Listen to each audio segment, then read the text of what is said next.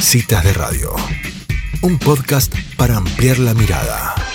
Bueno, estamos ya en nuestra cita sustentable. Hoy vamos a hablar con Victoria Benvenuto. Ella es directora de Sustenia. Sustenia es, eh, nos viene acompañando ya todo el año, una vez al mes. Estamos hablando con alguna representante. Hoy nos toca con ella y vamos a estar hablando de la ODS, ODS 10, que habla de reducción de las desigualdades. ¿Cómo estás, Victoria? Gracias por estar con nosotras hoy. Hola, bueno, muchas gracias por la invitación. Felices de acompañar una vez más a ustedes en este espacio tan interesante, ¿no? Para conversar un poco sobre los desafíos que tenemos como sociedad y en nuestro planeta. Sí, totalmente. Ah, así que, bueno, eh, como adelantabas, hoy vamos a estar hablando de la importancia de este ODS 10.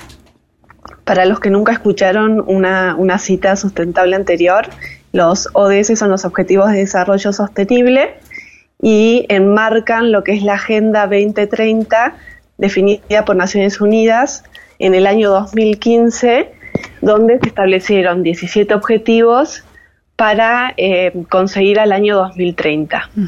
Entonces, hoy, hoy vamos a estar hablando sobre este ODS 10. Este objetivo busca eh, reducir las desigualdades y garantizar sobre todo que nadie se quede atrás.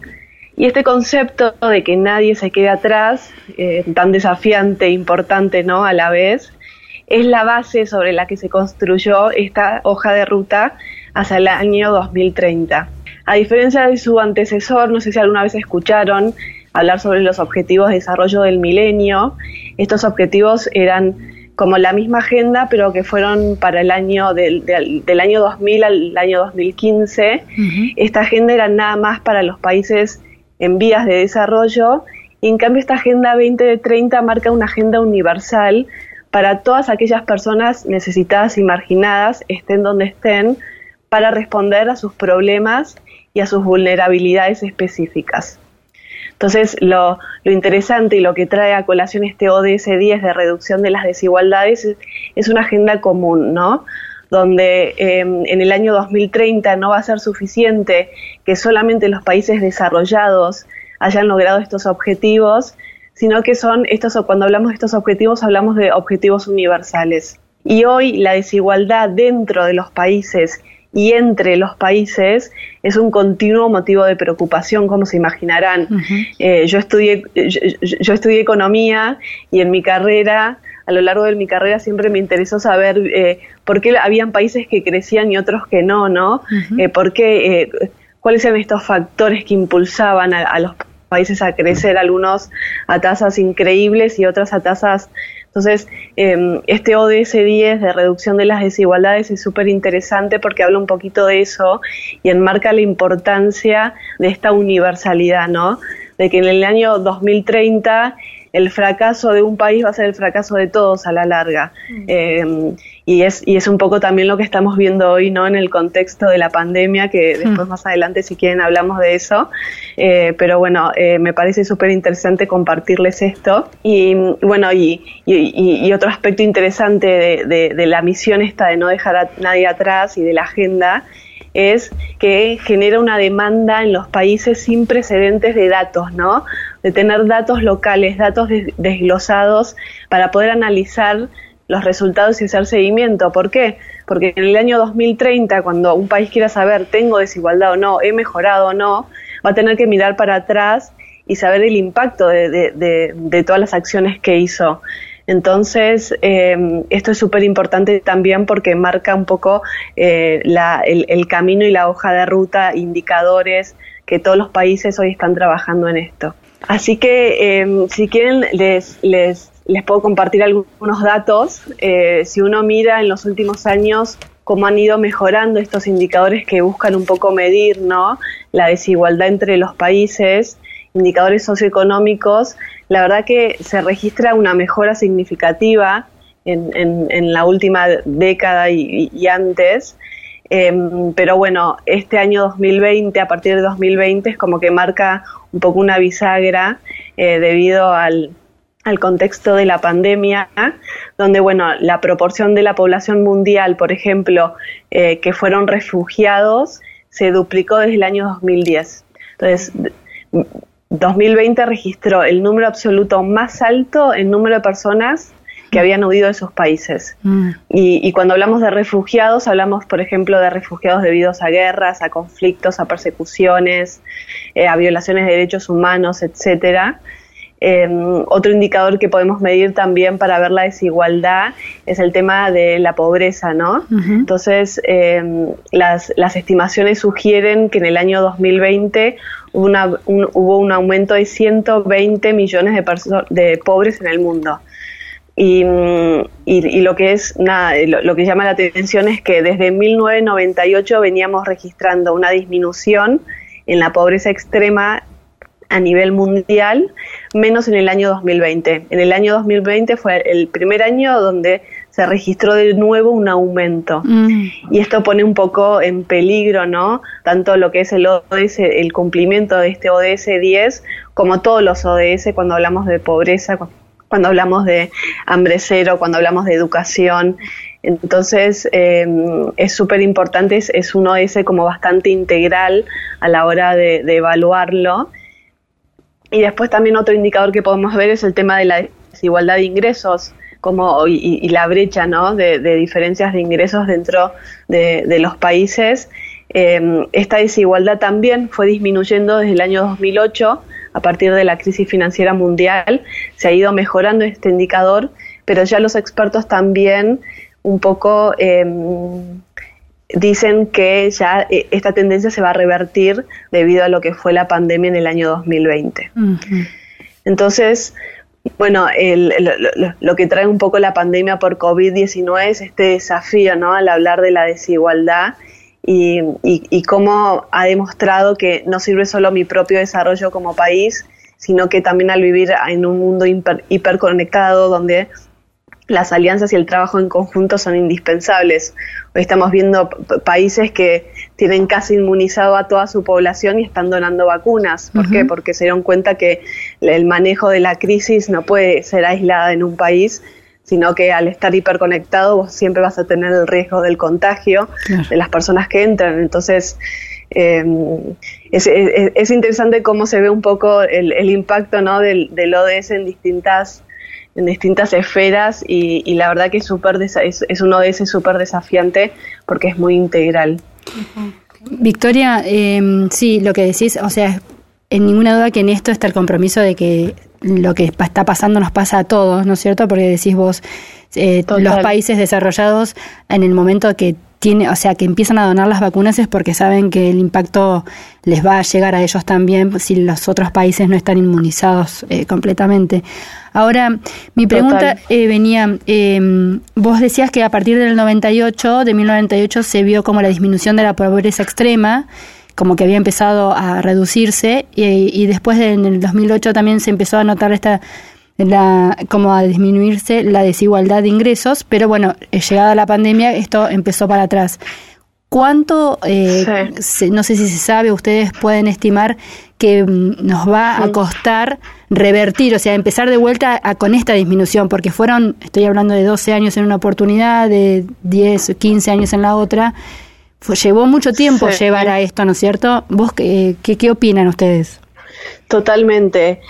En, verdad no se sabe. Eh, cuando escuchas hablar de los, de los expertos, eh, todavía están entendiendo el alcance del impacto hoy de, lo que es la pandemia y, y, sí lo que se opina y es un consenso general es que todavía, primero que no terminó, entonces como que todavía no se conocen los, los impactos verdaderos que va a tener el COVID en todos, en, en, en, bueno, en lo que es lo, social, lo económico y lo ambiental, ¿no? En las esferas.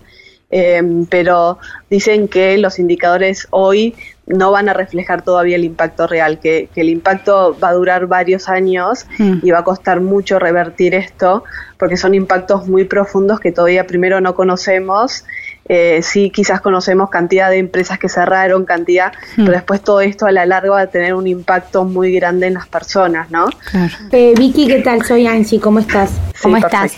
Sabes que yo escuchaba esto cuando hablabas de reducir eh, la desigualdad, que entiendo que no es lo mismo que hmm. equiparar igualdades, ¿no? Porque a mí me cuesta mucho creer, o sea, pensar en objetivos que nos hagan reducir desigualdades de países respecto a otros, ¿no? Como por ejemplo, pienso en la educación ahora, eh, de nuestro país y pienso en otros países que no cortaron nunca, su, por ejemplo, la presencialidad, o en Australia, o en, no sé, o en lugares de Europa que, bueno, tuvieron otras herramientas o, otras políticas. Digo, ahí hay como unas desigualdades que me cuesta tanto verlas que, primero ser parte de eso, ¿no? De que uno dice, eh, si a mí me va mal, le va mal al resto. Digo, ¿qué impacto puede tener en ellos lo nuestro, ¿no? Como que estamos últimos en, el vagón y al revés que a nosotros lo de ellos sí nos impacta. Y después digo, veo tantas desigualdades, ¿no? En, en varios aspectos que, digo, qué difícil también fijar un objetivo en el que se pretenda reducir desigualdades que son tan desiguales, valga la redundancia, ¿no? Lo veo como muy desparejo al mundo. Sí, totalmente. Eh, primero, a ver, contarles que esta Agenda 2030 se definió en el año 2015 antes de la pandemia, hmm. con lo cual en, en, en, verdad cuando, cuando hablamos de, de, esta agenda común, ¿no? Eh, lo bueno y lo, esperanzador cuando hablamos de la pandemia y de estas cifras que les estoy contando es que los países ya están en vías de, de desarrollar estas acciones y ya venían trabajando eh, no es algo nuevo cuando, eh, no sé, cuando hablo del lema de no dejar a nadie atrás, un mm. lema que se, que se definió en el año 2015, no ahora, y, y, obviamente, obviamente hoy más que nunca cobra mucha más importancia. Y lo, a ver, lo, lo, importante tal cual, lo de educación es, es como difícil de medirlo en, en, en, en, cómo un país desarrollado ayuda a otro, pero en verdad eh, lo que marca esta agenda común es un esfuerzo colectivo, ¿no? Entonces, eh, primero que, por ejemplo, eh, también involucró la creación de un fondo donde los países desarrollados ayudan a los países en vías de desarrollo. Mm. Entonces, eh, cuando, se definió la Agenda 2030, hay detrás todo un tema de financiación hacia los países en vías de desarrollo, donde cumpliendo ciertos criterios se pueden presentar proyectos donde se pueden ser financiados y ahí sí hay una ayuda real y concreta de los países que sí tienen más recursos económicos hacia países donde eh, eh, donde tienen más desafíos ¿no? y donde necesitan este aporte para poder eh, llevar a cabo estas acciones. Sí, sí es claro y, entiendo como lo, difícil de, de, unir criterios y decir como el fracaso de uno es el otro, pero es una agenda real. O sea, Naciones Unidas cuando, cuando hace los, los, los informes de, progreso cada año que los publica, es una foto real a nivel mundial. Entonces, no, no, no, importa que España nunca, por ejemplo, yo estoy ahora en España y lo sé, España nunca eh, cortó las clases presenciales, siempre siguieron, en menos un tiempo corto nomás. Eh, no importa que España no lo haya hecho y haya logrado la universalidad de la escolaridad y los índices educativos. Si hubo después otra región del planeta que no lo usó, eso va a ser un fracaso. Y va a ser un fracaso para España y para el representante eh, del gobierno también. Entonces, es en, eh, en estas reuniones de Naciones Unidas y todo, es realmente hay, hay, un, hay un equipo de seguimiento de estos indicadores eh, que es global, ¿no?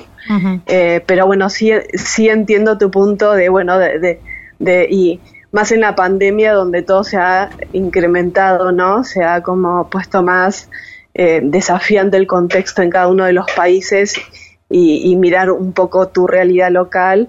Bueno, esta Agenda 2030 invita a ampliar esa mirada, a decir, bueno, yo tengo este desafío, pero quizás África tiene aún más desafíos. Entonces, eh, es, un, es una invitación también a, a, mirar un poco más allá y, a buscar el bienestar de todos, de, de como dice de ese 10, de no dejar a nadie atrás. Perfecto. Victoria, eh, Estamos hablando que se hace cuando hablas vos que hay eh, mediciones y que, después en el 2030 se puede mirar para atrás esta hoja de ruta que para ver eh, las mediciones y las estadísticas. Estamos hablando que todos los países eh, que integran, es que, que, firmaron este pacto son los no es que hay em, como muestreos, ¿no es cierto? No sé si me explico. Ah, no, perdóname, no entendí. Claro, o sea, todos los países que firmaron el, acuerdo para llegar al 2030 cumpliendo todos estos ODS, eh, son los que van a registrar sus números y sus estadísticas. Entonces, eh, yo no es que voy a tener eh, dos o tres países de América del Sur, dos o tres países de Estados Unidos, ah. perdón, de América del Norte, te quiero decir, no es que hay un muestreo, sino es que cada país presenta su estadística. Exactamente, o sea, los, todos los Estados miembros de Naciones Unidas, que son 193, aprobaron esta agenda y se comprometieron a publicar, no anualmente porque en la práctica no está pasando, pero sí a, publicar periódicamente los avances en esta agenda. Perfecto. Entonces, por ejemplo, en Argentina hay una página específica de ODS donde si uno entra puede ver el último informe, es el del año 2020, y ahí eh, Argentina lo que hizo con esta agenda fue definir sus prioridades e indicadores de seguimiento y en ese informe se publica el avance eh, que se tiene. Por ejemplo, eh, para lo que es el, ODS 10, ¿no? que estamos hablando, se definieron cuatro, cuatro indicadores eh, que tienen su línea de base, sus metas intermedias y finales para el año 2030. Entonces, para el año 2030 va a tener que dar cuenta si llegó o no a esa meta y si no, por qué. Perfecto, genial. Bueno, les doy algunos ejemplos de estos indicadores. Por ah, ejemplo, son, no sé, eh, brecha de ingresos, eh, proporción de personas que viven por debajo del 50% de la mediana de los ingresos, eh, porcentaje de la población que declara haberse sentido personalmente víctima de discriminación y el índice de Gini de la distribución del ingreso per cápita familiar. Este, este indicador es, es es un indicador de, desigualdad de ingresos que va de 0 a 1, eh, donde 0 hay, eh, no hay desigualdad y 1 sería como desigualdad eh, completa. Entonces, lo que hace Argentina, por ejemplo, es publicar, hay disponible datos hasta el año 2018, siempre tenemos generalmente todos los países tienen el desafío de tener datos actualizados, ¿no? Mm. Eh, pero bueno, por ahora tenemos, pero bueno, eh, sí están las metas concretas que Argentina se comprometió a llegar al año 2030. Entonces es realmente una hoja de ruta, es realmente ver hacia dónde está el foco específico del, de, en este caso del ODS 10 de reducción de desigualdades, ¿no? Claro, totalmente. Genial, bueno, muy claro la verdad que estamos aprendiendo mucho eh, y nos, sí, sí, sí, nos gusta mucho eh, todas las explicaciones y como decimos siempre en la mesa, nos estamos dando cuenta que la sustentabilidad va más allá del reciclaje y del poder ayudar. La basura doméstica. La basura doméstica. Hay tanto por aprender Y, seguir este, haciendo, ¿no es cierto? Que bueno, nos, nos falta bastante. Además lo que, lo que estamos viendo es cómo estos objetivos que se plantean, me imagino, con, con, mucho esfuerzo, también porque, como decías antes, unificar criterios y, y prioridades y, qué bien que están como pensados, ¿no? Porque ese horizonte al, que todos ojalá pudiéramos como rumbear, eh, realmente construye algo mucho más sustentable desde cualquier punto que cada objetivo trata, ¿no? Totalmente, sí, y la verdad que fue un esfuerzo de años para llegar a esta agenda, ¿no? También eso es importante decirlo, no es que se definieron en un año, sino que fue un trabajo y fue realmente un hito. Tener hoy una hoja de ruta donde cualquier tipo de organización o gobierno puede mirar hacia dónde van los desafíos del mundo es, es, es clave. Mm. Sí, se me viene un poco a la cabeza, tuvimos una entrevista eh, hace, una, hace un tiempo y hablábamos de que eh, planes que atraviesen a todos los gobiernos, no importa quién esté en el gobierno de turno, que, que sigan con esto y me mm. parece como fundamental y que vemos que esto se está cumpliendo, ¿no es cierto? Como que se siguen eh, a pesar de que hemos pasado por diferentes eh, gobiernos. Totalmente. De hecho, cuando se firmó los, esta Agenda 2030, que se firma obviamente a nivel representante del gobierno, después cambió el gobierno a a, bueno, a lo que fue el, presidente de Macri y ahora a Alberto. Y, se ve una continuidad, una continuidad en cuanto a eh, los indicadores, en cuanto a las metas, en cuanto a las prioridades del gobierno, que obviamente estas prioridades van cambiando, pero que la base es la misma, ¿no? y eso es súper interesante también, porque eh, si no hay continuidad en esto, sí que Así que no se va a poder cumplir, así que la verdad que sí, totalmente. Exactamente. Bueno, Victoria, muchísimas gracias por esta charla, este, por haber estado con nosotras hoy y obviamente nos encontramos dentro de un mes con la que toque. Muchísimas gracias por seguir invitándonos. Sí, felices de estar. Buenísimo, muchas gracias. Nos vemos. Bueno, y así pasaba, así pasaba Victoria Benvenuto, directora de Sustenia, hoy hablando de la ODS 10. No te pierdas el próximo capítulo del podcast de Citas de Radio. Búscanos en redes. Somos Citas de Radio.